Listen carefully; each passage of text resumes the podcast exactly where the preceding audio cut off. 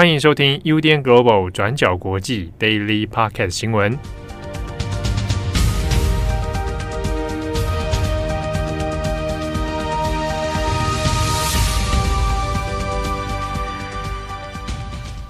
Hello，大家好，欢迎收听 UDN Global 转角国际 Daily Podcast 新闻。我是编辑木仪，我是编辑慧仪。今天是二零二二年十月十二号，星期三。今天是木鱼的第二次开场，没错，有比较好吗？很好，非常的好。好，那在今天呢，我们有四则的国际新闻要跟大家更新。好，我们第一则来看看俄罗斯还有 G7。那我们昨天在 Daily Podcast 有跟大家讲到，克里米亚大桥在八号被轰炸之后。俄罗斯在十月十号也对基辅还有乌克兰各地的城市发动了空袭，那这也是二月开战以来最大规模的一次空袭哦。所以事情发生之后呢，G7 就是我们中文说的世界七大工业国集团 G7，他们马上就在十月十一号举行了一场线上会议来讨论对策。那参与这场会议的是 G7 国的各国元首，包含美国、加拿大、英国、法国、德国、意大利，还有日本。那参与会议的当然还有乌克兰总统泽伦斯基。那英国卫报的报道就说，这场会议原本是要讨论物价问题，还有顿巴斯的吞并问题。但是因为这几天连续发生的这些攻击事件，让讨论的重点有所转移。那泽伦斯基也呼吁 G7 要来帮助基辅打造一个防空屏蔽系统。白宫也表示，美国会尽快的运交国家先进防空系统给乌克兰，好拦截俄罗斯发射的巡弋飞弹。未来，G7 也承诺将会持续对俄罗斯做出更多的经济制裁，包含横跨俄罗斯内外，只要提供俄罗斯政治或是经济上面会改变乌克兰领土现状的人，都将会付出相对的代价。那另外一方面，白俄罗斯当局在十月十号也宣布会跟俄罗斯来组成一个防御性的联合部队。那 G7 也回应说，白俄罗斯当局必须要停止跟俄罗斯的双边共谋。那泽伦斯基也呼吁 G7 要来派出国际的观察团队来监测乌克兰到白俄罗斯的这个边境。那在会议结束之后，G7 发布的这个联合声明里面，除了指控俄罗斯的侵略缺乏合法的依据，那也指控俄罗斯破坏了联合国的宪章之外，他们也承诺，不管接下来会花多久的时间，他们都会继续大力的支持乌克兰，也会提供财政、人道、军事、外交还有法律方面的援助。那这个联合声明里面也警告俄罗斯，如果他们敢动用核武的话，势必会面临严重的后果。今天的第二则新闻，我们要来更新泰国托儿所枪击案的几个后续进度。那因为资讯有点零碎，我们会分成三个部分。第一个是目前的调查进度，那第二个是泰国王室的争议，还有第三个是 CNN 引起的争议。那我们先更新目前的调查进度。在上个星期四，十月六号的时候，泰国北部一家托儿所发生了无差别的枪击案件，最后导致三十八人死亡，那其中有二十四位是儿童。凶手的身份是三十四岁的前警察潘雅，他在六月因为吸毒而被解雇。那潘雅在犯案之后回到家杀害自己的妻儿，接着自杀身亡。那潘雅的犯案呢，其实牵涉了两个问题需要理清，分别是毒品还有枪械的问题。因为潘雅有吸毒的前科，所以外界也怀疑在犯案的当下，潘雅有没有吸毒。那验尸结果出来之后，也发现潘雅在犯案前的七十二个小时之内其实是没有吸毒的。那至于犯案动机到底是什么，我们这边也引用泰国公共电视的报道。那其中一位匿名的警察就有指出，潘雅小时候父母就已经离异了，所以他有一个不快乐的童年。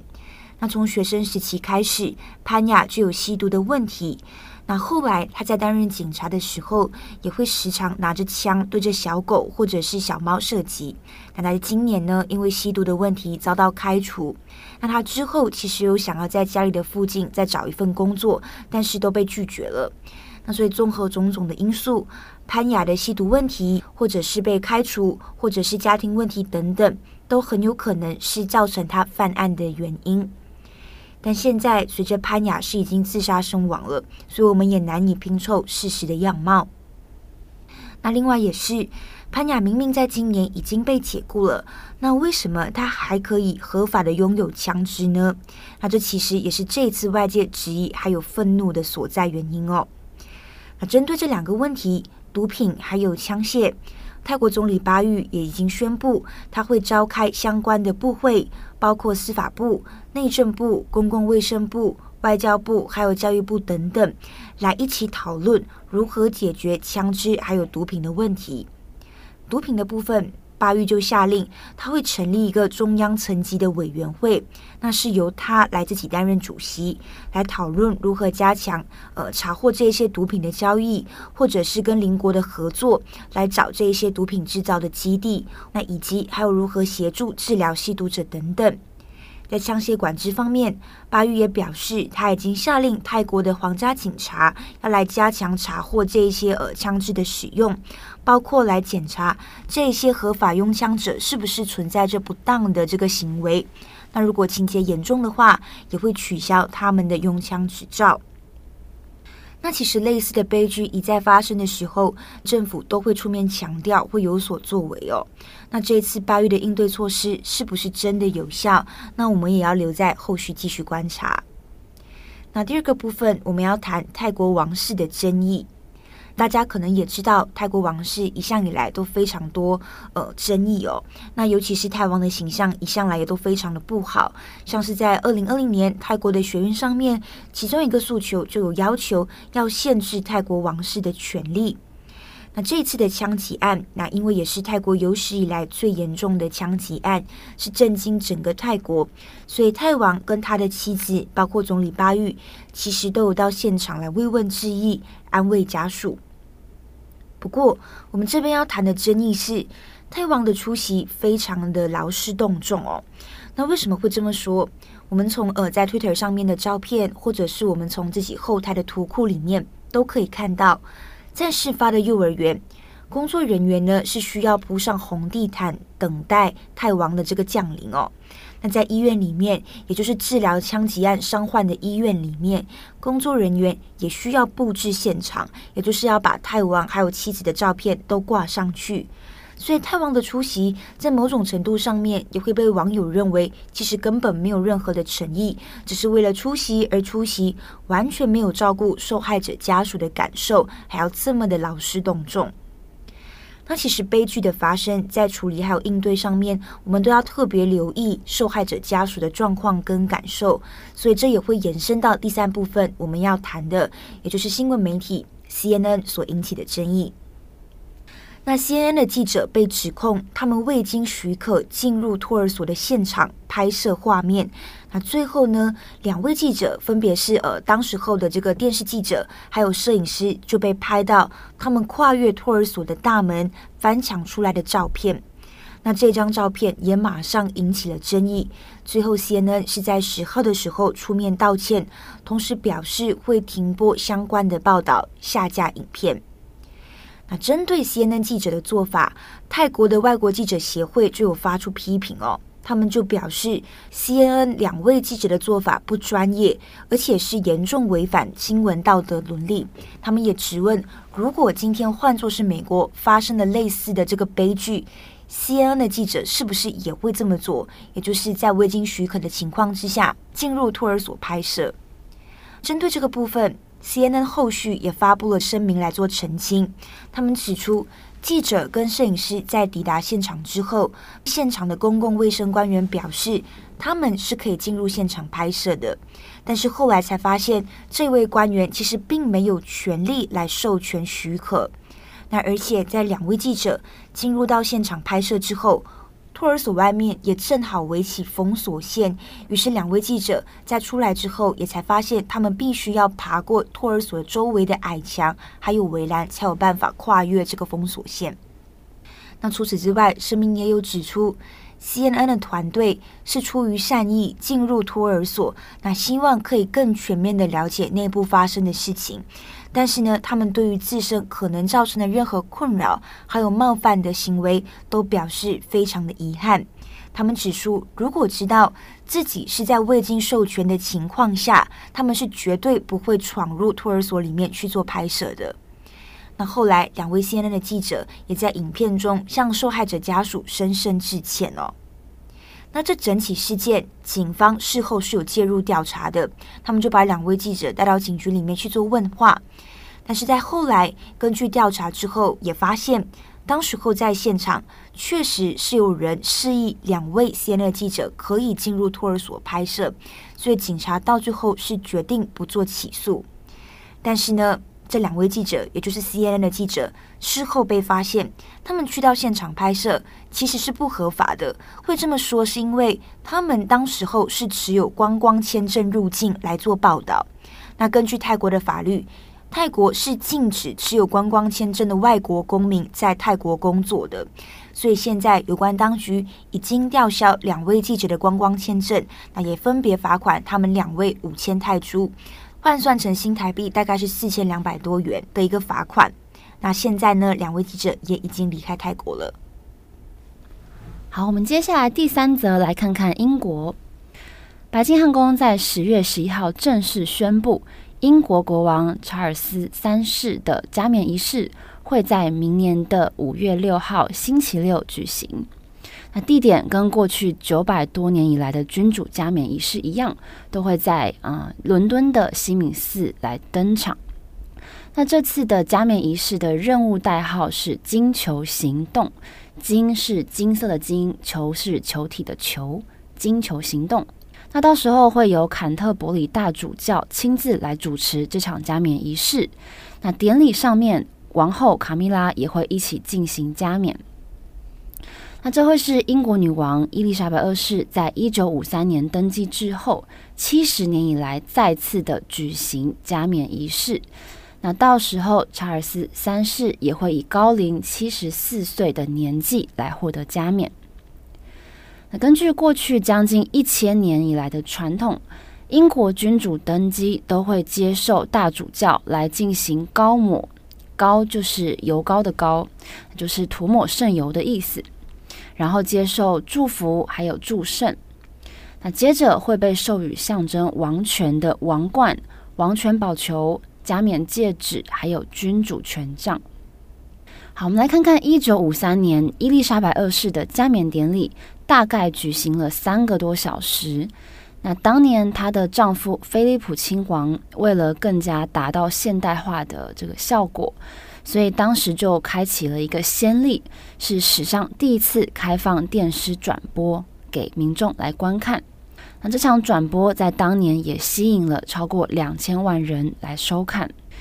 那我们目前还不太确定查尔斯三世的加冕仪式上会保留多少传统的程序，但是根据英国经济现在非常呃紧缩的现况之下，不少外媒就预估说。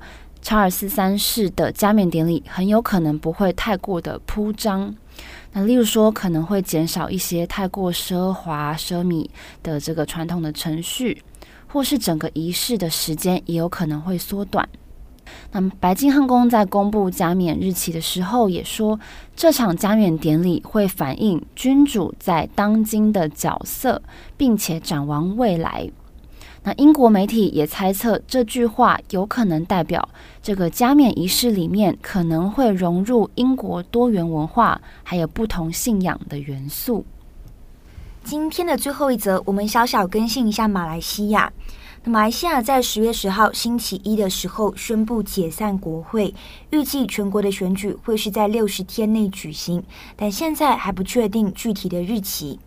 马来西亚上一届选举是在二零一八年，那当时候呢是当地第一次实现政党轮替的状况，但随后呢就发生政治危机，那时任首相马哈迪下台，那在短短的几年之间也换了两次首相。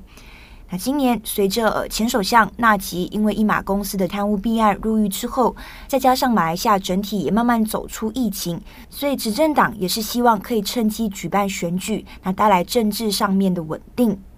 但是不是一定要在这个时候举行选举？其实各方也有不同的说法跟讨论。那第一点是因为现在不是解散国会的时机，也不是举办选举的时机，因为接下来十一月、十二月马上就要进入雨季了，是国家要全力预防水灾的时候。因为考虑到去年十二月底、一月初的时候，马来西亚发生了大水灾哦，所以今年各政党也希望政府可以全力的去预防水灾的发生。第二点，也有人认为现任首相其实并没有在内阁一致同意的情况下就宣布解散国会，所以现在也有国会议员入禀法庭尝试阻止大选。所以我们可以看到，嗯，现在各方还是处在一个非常混乱的状况。后续会怎么演变，其实也要继续观察。但现在呢，马来西亚的选举委员会表示，他们会在十月二十号开会来选定全国大选的日期。那在这段期间，各个政党会推选出什么人选，那又有什么看点，我们也会陆续跟大家更新。好的，那么以上呢就是今天的四则新闻更新。节目的最后呢，也小小跟大家闲聊一下好了，因为这周就是连假之后嘛，然后今天就会是我们工作的第二天，不晓得大家这周的工作状况怎么样？就是我才光两天，我就今天早上起来的时候就想说还有几天呢、啊，而且天气也转凉了，所以就是早上特别的好睡。对，因为我就是在秋天的时候都会很有懒散的感觉，像树懒一样。然后今天早上起来的时候，就为了想让自己精神好一点，我就把我皮衣拿出来穿，看起来精神会比较好。或者说有没有什么提神的方式可以就是分享啊？你都怎么提神啊？吃薄荷糖啊，吸薄荷棒。吸薄荷棒，大家知道是什么吗？泰国有一个薄荷棒，对，就是很有名的，对，它就是白色，然后配不同颜色这样子。对，然后就是你在你很累的时候，或者是你可能今天不太舒服的时候，你就拿来放在你鼻子前面吸一下。对，而且它另外一头是有那个薄荷油，可以把它直接点在那个太阳穴。对，那也非常舒服。为什么跟大家推荐薄荷棒？这个其实也是前编辑正红写稿写到一半，你知道会直接使用的一个提神神器。它会直接插到鼻孔里面吗？啊，它会，真的 两两边吗？一边两边可能太多。这边其实没有在帮薄荷棒业配，就只是纯粹分享一下我们的提神方式。对，对我会吃糖，然后我也会吸薄荷棒，或是咬口香糖吧。对，通常就是这几种，然后一定必备就是咖啡哦，咖啡一定要。我们每天早上开完会之后，我们就会互相就说咖啡，咖啡，很像在吸毒一样的那种状况，必备的，必备的。有时候我吃完午餐，我就会很希望可以站着工作，因为有一种叫提升的状况。但因为我们是桌级，对啊，所以变成你站着工作的话，状况也会比较。就是没有办法那个姿势维持太久，对，而且如果放到后面柜子又太高，哦，对，就没办法，对，所以就会有种种这种状况。再加上最近的天气，我真的就是振作会议，我们振作，对，不晓得大家这周的状况怎么样。欢迎大家私讯来跟我们分享秋季上班的感觉。对啊，然后连假过后，也希望大家这一周上班的心情是愉快的，是快乐的。然后也记得要注意做好保暖哦。没错。好，那以上就是今天的 Daily Podcast 新闻。我是编辑慧仪，我是编辑木仪，我们下一次再见，拜拜，拜拜。感谢你的收听。如果想知道更多资讯，请上网搜寻 UDN Global 转角国际。